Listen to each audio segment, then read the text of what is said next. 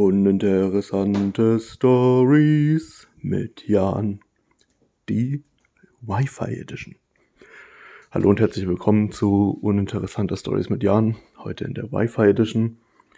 Ich war vor ein paar Wochen im ICE nach Paris, habe dort mein Handy angeschaltet, das Wi-Fi benutzt im ICE und die ältere Dame neben mir hat mich auf Französisch angesprochen, ob ich ihr nicht helfen könnte, ihr WLAN auf dem Handy zu aktivieren, weil es bei ihr irgendwie nicht geklappt hat.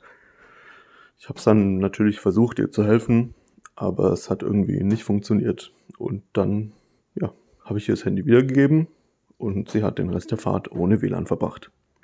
Das war uninteressante Stories mit Jan, die Wi-Fi Edition.